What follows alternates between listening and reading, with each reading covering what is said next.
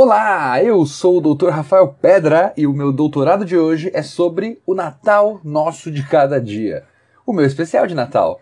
E seja bem-vindo ao meu podcast.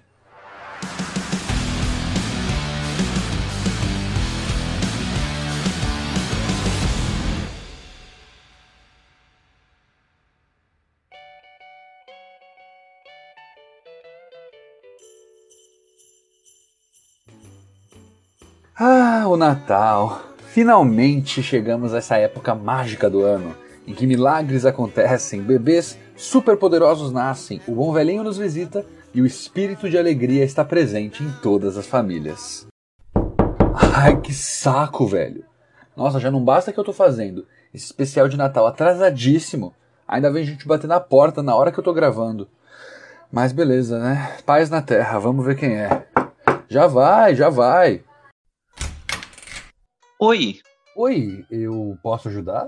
você é o doutor, né? Doutor Rafael Rocha? Pedra. Mas sim, sou eu. E você é?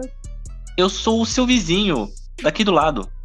Ah, sim, prazer, vizinho daqui do lado. É que eu tô um pouco ocupado. Se você quiser voltar mais tarde. Não, então. É que eu tava ouvindo você gravar o seu podcast e eu percebi que. Pera, você tava ouvindo eu gravar? Tá maluco? Você tava o quê? Com um copo de geleia grudado na parede me espionando? Não! É que você fala bem alto e eu acabei ouvindo só por cima, sem muitos detalhes. Mas enfim. É que eu vi que você tava falando de Natal e eu achei que seria legal te avisar que o Natal já passou. Quê? É, eu ouvi você falando que a gente tá na época mágica do ano, em que milagres acontecem, bebês superpoderosos nascem, bom velhinho nos visita e o espírito natalino está presente em todas as famílias. Ouviu por cima só, né? Sem detalhes, né, filha da puta? Eu vou ter que instalar um isolamento acústico nessa merda aqui. Enfim, eu achei que seria legal eu vir aqui te avisar pra não ficar feio pra você. Já faz quase um mês que o Natal passou, cara. Amigo, escuta, então, já tá feio pra mim, sabe? Eu sei que passou o Natal e eu tô ofendido por você achar que eu sou burro o suficiente pra não perceber que passou o Natal, mas é que eu não consegui fazer um episódio especial de Natal no Natal. É difícil. Aí a ideia veio agora, então eu vou fazer agora. E também é internet, a pessoa pode guardar esse episódio e escutar ano que vem. Sabe, Shazam é um filme de Natal e saiu em abril, fez 366 milhões de dólares. Porra, se eu fizer metade disso, eu não faço mais nada nunca mais. Então, me deixa em paz, pelo amor de Deus, e deixa eu gravar o episódio. E para de ficar escutando o que eu falo, credo, vai aproveitar o seu recesso, vai. Ah, desculpa. Tchau. Ah, ok. Podcast. Vamos começar de novo.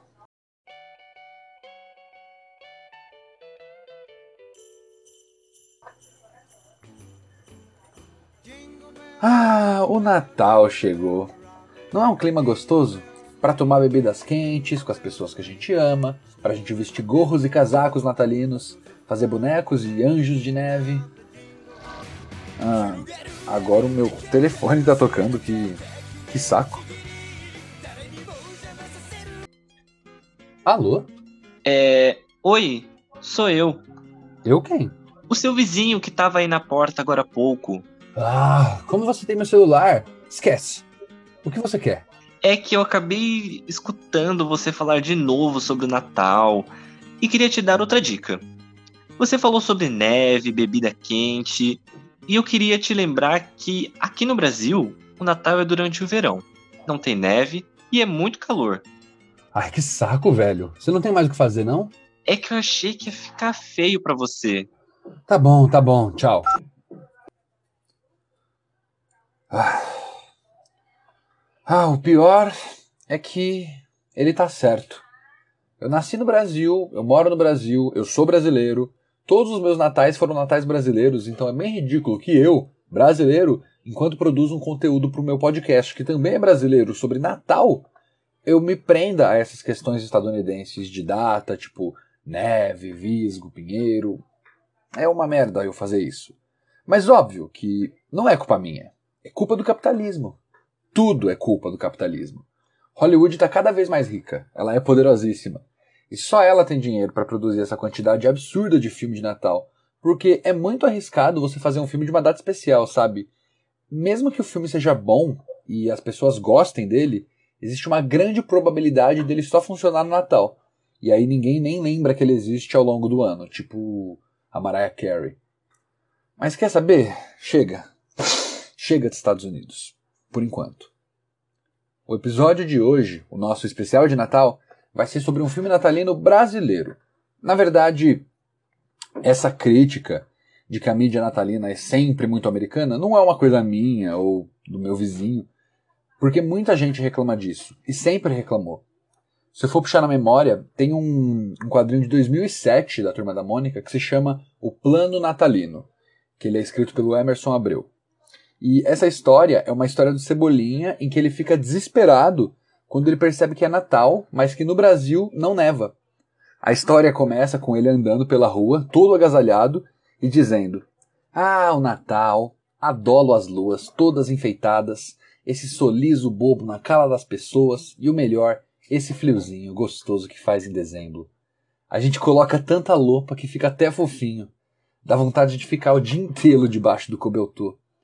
E aí? Será que neva? Aí o Cascão aparece, ele recorda ao Cebolinha de que não existe nada disso no Brasil e aí eles bolam um plano para tentar fazer nevar no bairro do Limoeiro. Óbvio, não funciona. E no fim da história, o Cebolinha diz: De agora em diante, eu vou saber apreciar as coisas boas da minha vida, em vez de ficar reclamando do que me falta.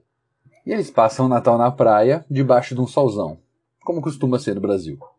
Essa reivindicação do Natal brasileiro também esteve muito em alta em 2020, o que rendeu algumas produções, com destaque para o clipe Jingle Bell e Natal Rock que foi a, a Paula Fernandes que lançou, patrocinada pela Guarana Antártica e o Coisa Nossa, que acho que é um canal da Guarana Antártica. E destaque também para o filme tema desse episódio aqui.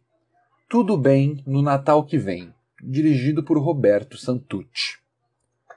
Esse filme foi o maior acontecimento do Natal brasileiro de 2020. Tipo, o maior, de verdade, não tô brincando.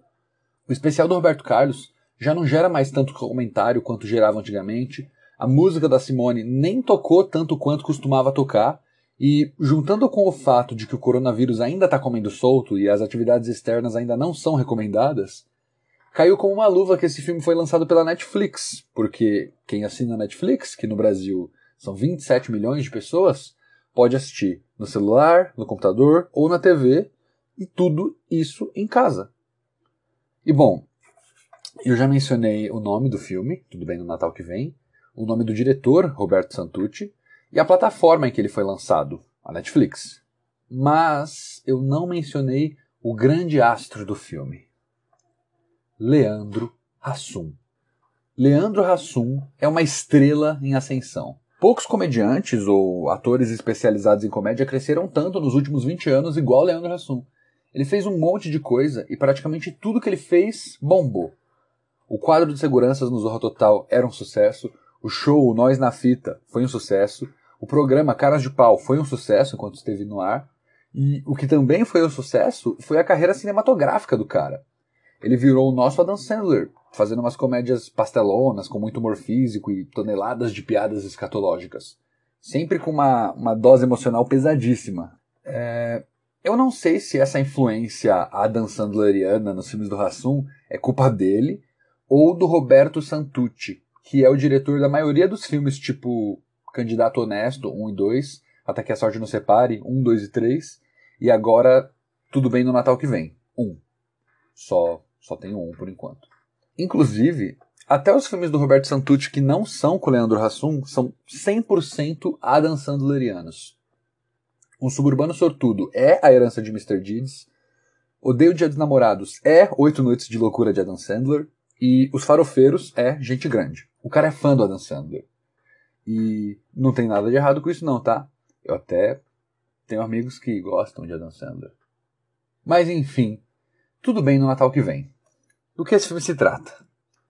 A história fala sobre Jorge, o Leandro Ração de cabelo comprido, que faz aniversário dia 24 de dezembro e por isso odeia o Natal. O começo do filme mostra toda a rotina de um 24 de dezembro comum para a família brasileira, Piada do pavê, parente brigando, caixinha de Natal, cunhado pedindo dinheiro emprestado, rabanada, Roberto Carlos, pipipi, popopó, de Golbel.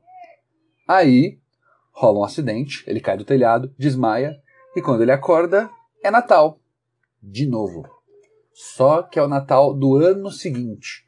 A trama acompanha esse jogo de viagem no tempo. Toda vez que ele dorme, ele acorda no Natal do ano seguinte, só que sem se lembrar do ano que se passou. Só lembrando dos natais. Ó, presta atenção. Eu vou, eu vou ler a descrição que a Netflix colocou para esse filme, a, a sinopse da Netflix. Sempre são ótimas. Um pai de família fica preso num loop temporal do dia 24 de dezembro. Logo ele, que odeia o Natal. Agora, esse homem rabugento vai aprender o que realmente importa. É, eu li a sinopse, eu vi o filme e eu tenho algumas coisas para falar sobre. Tudo bem no Natal que vem claramente segue um formato que já foi aproveitado em muitas outras narrativas. E esse formato é uma pessoa ranzinza odeia o Natal e passa por uma experiência que vai fazer ela gostar do Natal. Esse formato narrativo de um cara rabugento, sendo aos poucos conquistado pelo espírito natalino, é responsável pelas duas histórias natalinas mais tradicionais que a gente tem. Uma delas é o Grinch. O Grinch ele é muito famoso pelas suas adaptações para o audiovisual, tipo o especial para TV dos anos 60, o filme com Jim Carrey dos anos 2000 e mais recentemente em 2018 a animação da Illumination. Mas eu não vou falar das adaptações não, eu vou falar do livro em que elas foram inspiradas. O escritor Dr. Seuss publicou a história Como o Grinch Roubou o Natal em 1957. E essa história era sobre o Grinch, que cansado de toda a festa que a Quenlândia, a cidade, fazia todo o Natal durante todos os seus 53 anos de vida, resolveu roubar a festa. Em uma noite ele vai de casa em casa, tipo um Papai Noel reverso, e rouba os presentes, os enfeites e a comida. Ele acha que está arrasando. Quando enfim chega a manhã do dia 25 de dezembro, o Grinch percebe que, mesmo sem presentes, enfeites e comida, o povo de Quenlândia segue as comemorações, cantando de mãos dadas e sentindo a magia do feriado. O Natal veio sem laços, sem etiquetas, sem pacotes, caixas ou sacolas. E, enfim, o Grinch pensou em algo que ele não tinha pensado antes. Talvez o Natal não venha de uma loja. Talvez o Natal seja um pouco mais que isso. No fim, ele, que sempre viveu sozinho e odiava a data, reconhece o valor e o poder que a União tem, além de fazer açúcar, e vai comemorar junto com toda a Quenlândia. Lindo, né? Lindo. A outra história, que eu disse que segue esse formato de rabugento que eu dei o Natal, é um livro britânico do Charles Dickens chamado A Christmas Carol, que eu estou falando em inglês porque ele tem vários títulos no Brasil, então eu não sei qual usar exatamente. Tem Conto de Natal, Uma Canção de Natal, O Sino de Ano Novo, Os Três Espíritos Natalinos. E essa história é muito famosa, até por quem nunca leu o livro, porque ela sempre é adaptada. Tem versões desse conto com a Turma da Mônica, com o Tio Patinhas, com o Batman, com os Muppets, com a Barbie. E a mais marcante para mim, e uma das mais fiéis ao conto, que é a versão animada de 2009, dirigida pelo Robert Zemeckis, chamada no Brasil de Os Fantasmas de Scrooge. Nesse conto, o original do Charles Dickens mesmo, o protagonista é Ebenezer Scrooge, um velho muito rico que odeia não apenas o Natal, mas tudo. Trata mal todas as pessoas durante todo o ano. E ele despreza qualquer coisa que não seja dinheiro. Até que tem uma noite em que ele é visitado por três fantasmas: o fantasma dos natais passados, o fantasma do Natal presente e o fantasma dos natais futuros. A história acompanha Scrooge revisitando os seus natais passados, em que ele era simpático, feliz, apaixonado pela vida, quando ele era pobre ainda, e ainda não tinha sido dominado pela ganância e avareza. Depois de reencarar o seu passado feliz e alegre, ele passa pelo Natal presente e vê todas as pessoas que ele trata mal diariamente comemorando o feriado com alegria e falando até bem dele, mostrando que elas enxergam Scrooge não como um vilão, e sim como um coitado que não aprecia as coisas boas da vida. E observando os natais futuros, Scrooge vai para um futuro em que ele morreu e ninguém sente sua falta. E todo mundo que ele podia ter ajudado hoje estavam passando por dificuldades. O objetivo do livro é mostrar o quanto que o egoísmo, a ganância e especialmente o capitalismo são capazes de nos distanciar de sentimentos bons. O Natal aqui ele é usado só como um, um símbolo de compaixão, de sentimentos bons, de solidariedade. Eles usam uma máxima de tipo, se esse cara é escroto assim no Natal, imagina no resto do ano. A história acaba com uma grande crise de consciência do Scrooge. Ele acorda no dia seguinte, motivado a ser uma pessoa melhor, e aí ele passa a ajudar a todos os seus funcionários, familiares e amigos até o fim de seus dias. Uh. E depois de, de secar o Grinch e o Scrooge, a gente chega no terceiro deles, o Jorge, que como eu já expliquei, é o Leandro Hassum de cabelo comprido. E aqui nesse filme, o Jorge é esse arquétipo de ranzinza, que eu vou evitar muitos spoilers porque o filme é relativamente novo, mas que sim, no final, ele aprende a gostar do Natal. Mas eu tenho um problema com isso. Desses três personagens, o Jorge é o único que realmente tem uma razão para odiar a data. O Scrooge só foi dominado pela ganância, o que é vago, mas explica. O Grinch até tem uma história de origem nos filmes, mas no livro é indefinido.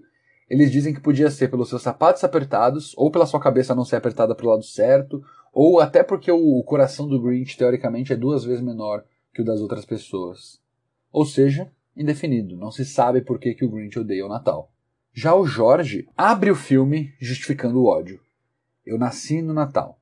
Se é um motivo consistente, eu não sei. Mas é um motivo, né? O cara odeia o Natal porque o aniversário dele é Natal, tá todo dentro daquele discurso que ele faz no começo, quando ele diz que é difícil competir com um aniversariante muito mais carismático que você, no caso, Jesus Cristo.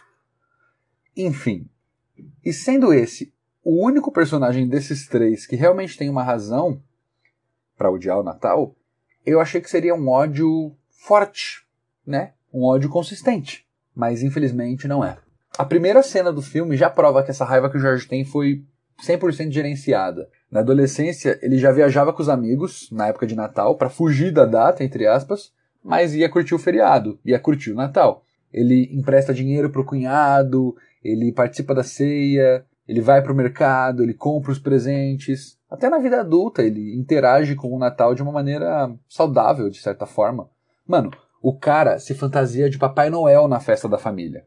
Você consegue imaginar o Grinch ou o Scrooge se fantasiando de Papai Noel em uma festa? Não para roubar os presentes de uma cidade inteira, numa festa. Antes da conversão é impossível. O Jorge só nega o Natal, igual esses outros dois personagens, depois que começa o lance do looping temporal, e isso demora uns bons minutos de filme para acontecer. Aí, durante o looping temporal, ele passa alguns natais tomando remédio para dormir, para esquecer e tal.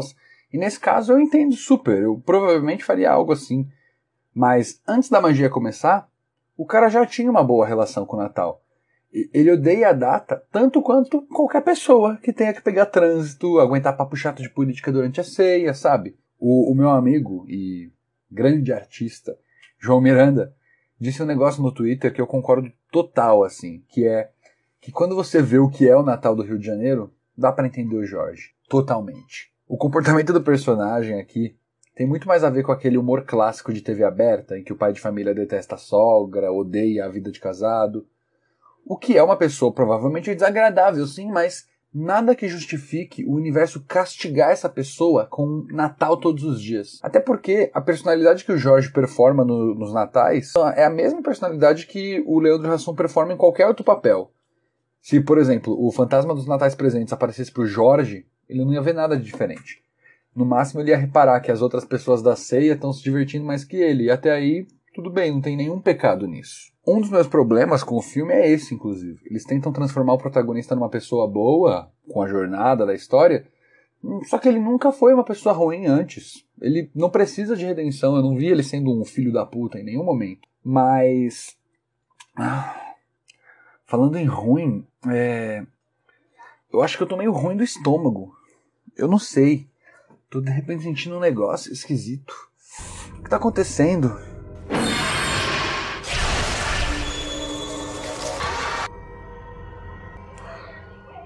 Uou! Meu Deus! Uh, o que foi isso? Nossa, de repente a minha cabeça deu uma, uma pontada, sei lá.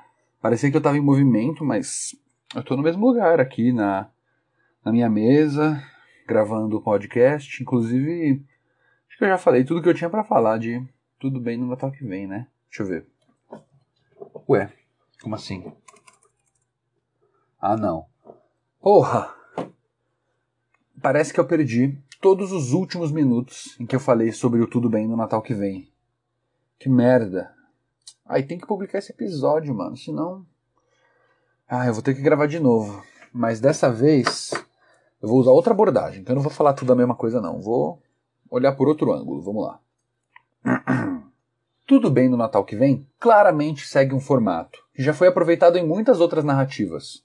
E esse formato é: e se a minha vida fosse diferente? Essa pergunta, e se a minha vida fosse diferente, não é bem o plot desse filme, do Tudo Bem no Natal que vem. Mas ele tem umas inspirações e umas vibes que derivam de filmes que têm esse plot.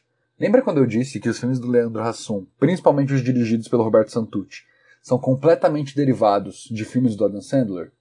Pois bem, todas as pessoas do mundo que assistiram o trailer de Tudo Bem no Natal que vem pensaram exatamente a mesma coisa. Nossa, igualzinho o clique. Porque, sim, é evidente que a maior inspiração para esse filme é Click, um filme de 2006 do Adam Sandler, que foi dirigido pelo Frank Coratti, que eu pesquisei, e também dirigiu outros cinco filmes do Adam Sandler, dois do Kevin James e um do Jack Chan. Esse, Click, é um dos filmes que eu vi mais vezes na minha vida, porque teve uma época em que você só conseguia assistir um filme se ou você tivesse ele em mídia física ou se ele passasse na televisão. E por sorte, não sei de quem, Clique se encaixa nos dois grupos. Eu tinha o DVD e às vezes passava na TV. A história desse filme fala sobre Michael Newman, arquiteto, casado, pai de dois filhos, dono de um Golden Retriever que faz sexo com o pato de pelúcia e insatisfeito com a sua vida de puxa-saco do chefe, sem tempo para a família e viciado em trabalho. Este é Michael Newman, o Adam Sandler desse universo. Mas tudo muda quando ele ganha de uma pessoa estranha um controle remoto universal. A piada aqui é que esse controle remoto universal não é daqueles que controla todos os eletrônicos da sua casa, mas sim controla o universo. Sim, a história do filme é um, é um trocadilho. É. Sim. Com esse controle, o Michael consegue fazer tudo. Ele consegue pausar as cenas da vida dele, ele consegue ver cenas do passado, mudar brilho, saturação, colocar legendas, abaixar o volume, traduzir tudo. Ele consegue fazer tudo. Mas acontece que a função que ele mais usa é a de avançar. Aí ele consegue pular tudo que ele acha chato, que é indesejável. Quando ele fica doente, ele avança. Quando ele quer transar sem ter que fazer massagem na esposa antes, ele avança. Afinal de contas, preliminares são tortura. Ele avança o trânsito, DRs, momentos ruins na carreira. O problema acontece, né? O filme começa a ficar assustador, entre aspas, quando o controle começa a avançar sozinho, baseado nas preferências do Michael. Meio que ele percebe as coisas que o Michael normalmente pula e ele passa a pular automaticamente. Ah, e é bom ressaltar que durante as partes que ele avança, o Michael ainda assim continua existindo, mas ele opera no piloto automático, o que deixa ele um pouco mais distante de quem está em volta. E assim o controle vai avançando anos, ele perde a esposa, contrai uma porrada de doença, perde o crescimento dos filhos, a morte do pai e o respeito de todo mundo em volta. No fim, ele morre na chuva, numa cena super emocional, se declarando para a ex-esposa, pedindo desculpas por ter sido um pai ausente e mostrando o dedo do meio pro marido novo da ex-esposa dele. Porque é um filme do Adam Sandler, tem que ter um dedo mostrado em algum momento. Não que esse seja o único dedo mostrado durante o filme, Existem outras ocasiões. Depois da morte, ele acorda, descobrindo que tudo foi um sonho, ou que o universo deu uma segunda chance para ele. Uma chance de não ser um babaca do caralho que só pensa em trabalho e ainda quer transar sem fazer massagem. A mensagem do filme aqui é que cada momento da vida importa. Avançar as partes chatas faz com que você perca as partes importantes e não dê valor a quem você ama e a quem ama você. Eu zoei que o Tudo Bem no Natal que vem tem o humor do hétero padrão que faz piada sobre detestar a família, mas aqui no clique a lição é que ser esse cara te faz não aproveitar a vida. Quando ele volta para a vida normal, ele volta amando tudo. Ele ama o carro velho, a casa feia, os pais chatos, a massagem antes do sexo. É bonitinho e muito amado pelo grande público. Eu acho que esse é o filme do Adam Sandler que a galera mais gosta. Por isso que copiaram, né? No Tudo Bem no Natal que vem. Uma das ideias copiadas é a de fazer o tempo avançar com o personagem em piloto automático, para depois mostrar as consequências no futuro a partir disso. Só que em clique, o piloto automático faz com que o personagem haja como ele sempre agiu. Ele não dá atenção para a esposa, então ela larga ele. Ele só come besteira, então ele prejudica a saúde. E por aí vai. Já no Tudo Bem no Natal que vem, Título longo do caralho, não aguento mais. Enfim, nesse filme, o Jorge ele age nesses pilotos automáticos de uma maneira irreconhecível, tanto que sempre que ele acorda no Natal seguinte, ele se depara com uma vida que ele não quer de maneira nenhuma, desde deixar um bigode crescer até trair a esposa com a Danielle Vinitz, que inclusive é um, é um fanservice aí para quem for fã de Até que a Sorte nos Separe. E é isso que não faz sentido. O universo te punir por não aproveitar a vida e te mostrar onde você vai parar caso você continue agindo como você age, faz sentido. Agora, o universo te castigar porque você não gosta do Natal fazendo você perder todo o resto, exceto o Natal, e te mostrando consequências de ações que você normalmente não tomaria, não faz sentido nenhum. Tipo, seria muito mais lógico se a trama fosse ele vai viver o resto da vida sem Natal, e aí você tenta emplacar alguma lição aí nisso. Que já parece difícil, mas do jeito que foi feito, sei lá, parece que é só a Rochelle, a Rochelle do Todo Mundo Veio Cris, obrigando a Tony a comer linguiça até ela gostar. É isso, é isso que esse filme é. Não gosta de Natal? Tudo bem então, filha da puta, engole, é só Natal agora. E outra, qual que é o problema de você não gostar de Natal? Tudo bem se ele fosse um babaca o tempo inteiro, tipo Grinch ou Scrooge, que eu não mencionei nesse episódio, né? Mas ele parece ser gente boa, ele. ele parece legal. E mesmo que ele não fosse legal, o filme não me mostra isso. Eu não tenho como saber o que o filme não me mostra. Tudo bem no Natal que vem é realmente um clique de Natal. Só que não é assim que se faz um filme. Não é só você pegar a mensagem aproveite a vida e transformar em aproveite o Natal que vai funcionar, porque a vida é mais que o Natal. Acaba ficando vazia a sua mensagem. Parece que você está tentando colocar muita coisa em pouco espaço.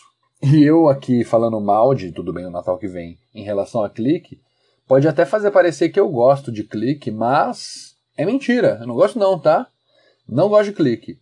Mas ó, nada contra também tenho até amigos que gostam de clique, mas clique pode ter uma mensagem mais consistente que esse outro filme, porém ele ainda é pastelão demais para dialogar com o drama que ele tenta enfiar ali. A atuação do Adam Sandler tá muito preguiçosa e, sinceramente, tem piada gordofóbica, racista, machista, transfóbica e até com sexo com animais. E eu devia ter desconfiado. Um filme derivado desse filme tinha mesmo poucas chances de ser bom. Mas se você quiser ver um filme bom de Natal e ao mesmo tempo um filme bom de E se a minha vida fosse diferente, existe uma alternativa. A Felicidade Não Se Compra. É um filme de 1946 dirigido pelo Frank Capra. Esse é considerado por muitos o melhor longa-metragem de Natal de todos os tempos. Mas eu vou ter que dizer aqui que eu não acho ele tão de Natal assim. Entre aspas, entre parênteses fora da linha, não sei. A história fala sobre George Bailey, e talvez o nome do personagem do, do Leandro Hassum seja Jorge, em referência a isso, talvez, não sei. É só um pensamento. George Bailey é interpretado pelo gênio James Stewart. No filme, o George está com uma grande dívida que pode levá-lo para cadeia. E aí, durante uma conversa com um anjo na noite de Natal, ele deseja nunca ter nascido. O anjo, então, mostra para o George como que seria o mundo se ele nunca tivesse nascido. Antes disso, durante o filme inteiro a gente acompanha a vida do George e repara o quanto que ele sempre ajuda todo mundo. Ele age de forma altruísta e solidária e se preocupa com cada pessoa da cidade que ele mora. Um mundo sem o George seria um mundo muito pior. Quando o anjo leva o George de volta para o mundo real, um mundo que de fato existe e que ele existe, o problema da dívida se resolve quando todas as pessoas que o George já ajudou aparecem e ajudam ele a pagar a dívida. A cena final, se eu não me engano, é a única cena que se passa durante o Natal, e mesmo assim é o Natal sendo usado como símbolo perfeito para a mensagem. Ajuda os outros e será ajudado. Se durante o ano a gente tem que se comportar para ganhar um presente do Pai Noel no Natal, faz sentido que uma vida de boas ações recompense o George com a gratidão de toda a cidade de Bedford Falls. E é assim que se faz uma história de Natal. Mas. Nossa, porra. Uh, é aquele enjoo de novo. Que esquisito. Que isso? Ah! Uh, af, mano. De novo essa sensação estranha. Esse barulho de metrô chegando e. Deixa eu ver. É. Tudo que eu gravei falando de clique, a felicidade não se compra, perdido. É o universo me pregando uma peça. Ha, ha, ha, parabéns, roteirista, entendi. Igual no filme do Hassum, me mata, por favor. Ah, mas eu acho que eu sei o que o universo quer e eu vou dar. Ah, vou. Tudo bem no Natal que vem claramente segue um formato que já foi aproveitado em muitas outras narrativas. E esse formato é todos os dias são o mesmo dia. Isso é o que a gente chama de looping temporal, ou muitas vezes de dia da marmota e ah, de novo enjoo, mas eu nem comecei a falar direito.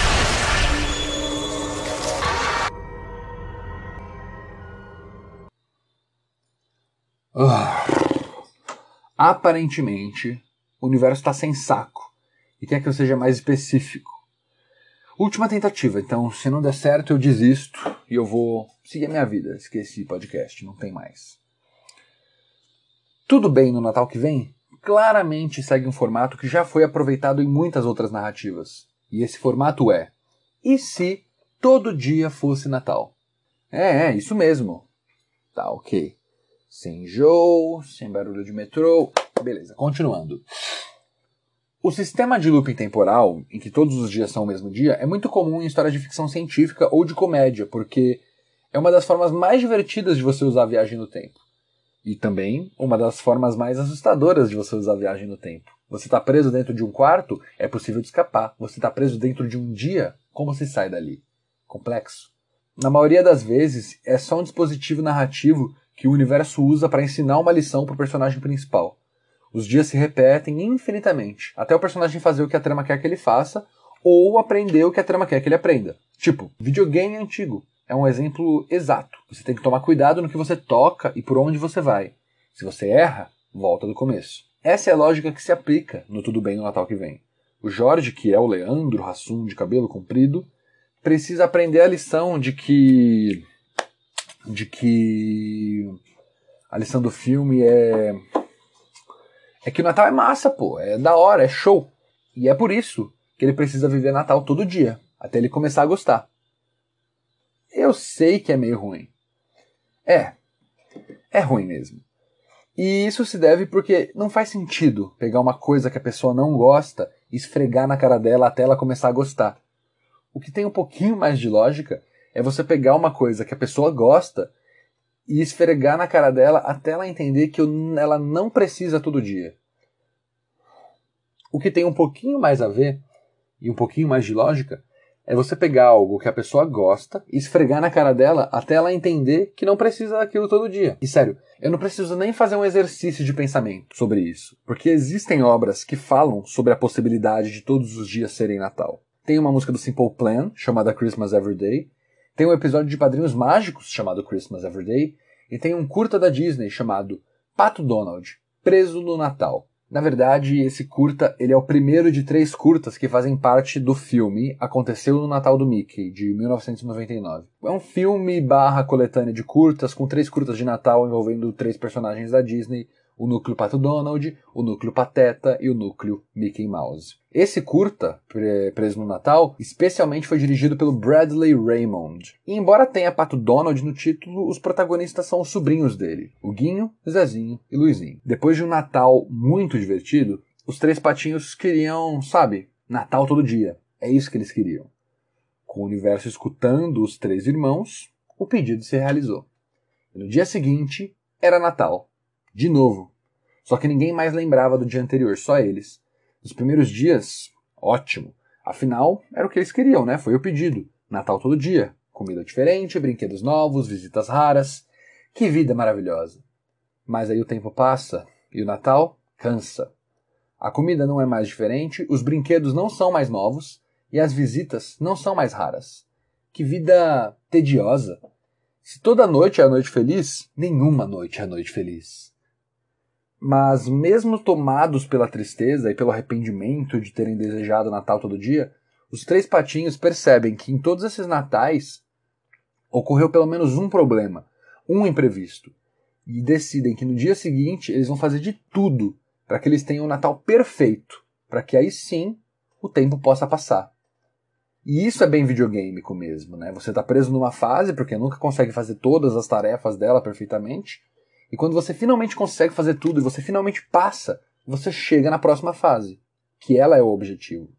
No caso, a próxima fase aqui é o dia 26 de dezembro. E depois de ajudar a preparar a ceia, dar um presente top pro tio Donald e tornar a festa um local agradável para todos os convidados, dá certo. Eles dormem, acordam e é dia 26. E eu podia parar por aqui, mas quando o filme finalmente acaba e sobem os créditos, ou descem os créditos, agora eu não lembro exatamente para que caminho, para que direção, da onde vinham os créditos. Enfim, surge na tela todas as informações sobre todo mundo que trabalhou nesses curtas, e quando aparece a ficha técnica desse primeiro curta, do Natal Todos os Dias, de Preso no Natal, tinha o seguinte escrito: baseado na obra de William Jean Howells. Quem é William Jean Howells? E aí eu descobri, pesquisando, óbvio, que William Jean Howells é um escritor, foi um escritor, que escreveu a história Christmas Everyday em 1892. A história fala de uma menina que escreveu uma carta para a fada do Natal, desejando que todos os dias fossem Natal porque ela amava. A fada então concedeu o desejo para a menina. Só que isso rolou de um jeito tipo, de como rolou com o Guinzazinho e o Luizinho. Ao invés de só eles lembrarem, o mundo todo lembrava. De uma forma mística, todos os dias era Natal e o mundo continuava avançando. Então hoje é dia 5 de janeiro, é Natal também, não importa, Natal agora é todos os dias. E logo isso virou um problema, né? As comidas de Natal ficaram escassas, as famílias perderam completamente todo o dinheiro que tinha organizando festas, comprando presentes. Até sem voz as pessoas ficaram, de tanto falar Feliz Natal umas para as outras. E no fim, depois de 365 dias de Natal, a menina vai conversar então com a fada do Natal e juntas, elas decidem que não pode ser Natal todo dia. De início, a menina quer que nunca mais tenha Natal. E aí a fada dá uma bronca nela. Você tá sendo tão exagerada quanto antes, a fada fala. Aí depois de muita conversa, as duas concordam e resolvem deixar o Natal ser novamente uma vez por ano. E o mundo voltou ao normal. Provavelmente, se o Jorge, o Leandro Hassum de cabelo comprido, conhecesse a fada do Natal, ele ia pedir a mesma coisa que ela pede no finalzinho. Natal nunca mais. E isso seria egoísmo. Egoísmo porque o Natal é uma data especial de verdade, uma data em que a generosidade, a solidariedade, o companheirismo e a compreensão podem até não estar tá no ar, mas são princípios muito lembrados, pelo menos, e muito valorizados. E claro que esses sentimentos devem estar presentes fora do Natal também. Voltando rapidinho para o curta do Pato Donald, eu acho muito bonita as últimas frases dele.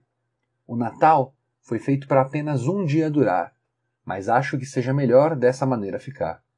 É uma época para ser apreciada, sempre presente não pode estar, mas o sentimento que provoca em nós o ano inteiro pode durar. Hoje não é Natal, mas eu queria que fosse, porque aí eu não precisava trabalhar amanhã. mas dá para ter um pouquinho de espírito natalino e eu sei exatamente o que fazer agora. Olá! Oi, é. Eu já pedi desculpas por ter ficado te escutando. Não, pô, tá, tá tudo bem, tá tudo bem. Dessa vez eu é que te devo um pedido de desculpas. Sério? Por quê? Bom, eu, eu percebi que eu fui muito grosso e peguei pesado com você no começo do episódio. Você só queria me ajudar e eu tava estressado, nem sei porquê. Bom, provavelmente foi porque o roteiro pedia para você poder aprender uma lição ao longo do episódio e se redimir no final. E você tá aqui, então eu te perdoo. Fica tranquilo. você tá certo. Você sempre esteve certo, desde o começo. E é muito hipócrita da minha parte que eu te trate mal justo quando eu tô falando de filmes em que a mensagem é ser bom, generoso e compreensivo durante o ano todo, e não só uma única data especial. Por isso eu vim aqui pedir desculpas e eu fico feliz que você tenha aceitado e também quero te desejar um Feliz Natal. Hum, Feliz Natal para você também, doutor. Mas eu tenho um problema. Hoje não é o Natal. e esse é o momento em que eu olho para a câmera, eu dou uma piscadinha e digo: todo dia é Natal.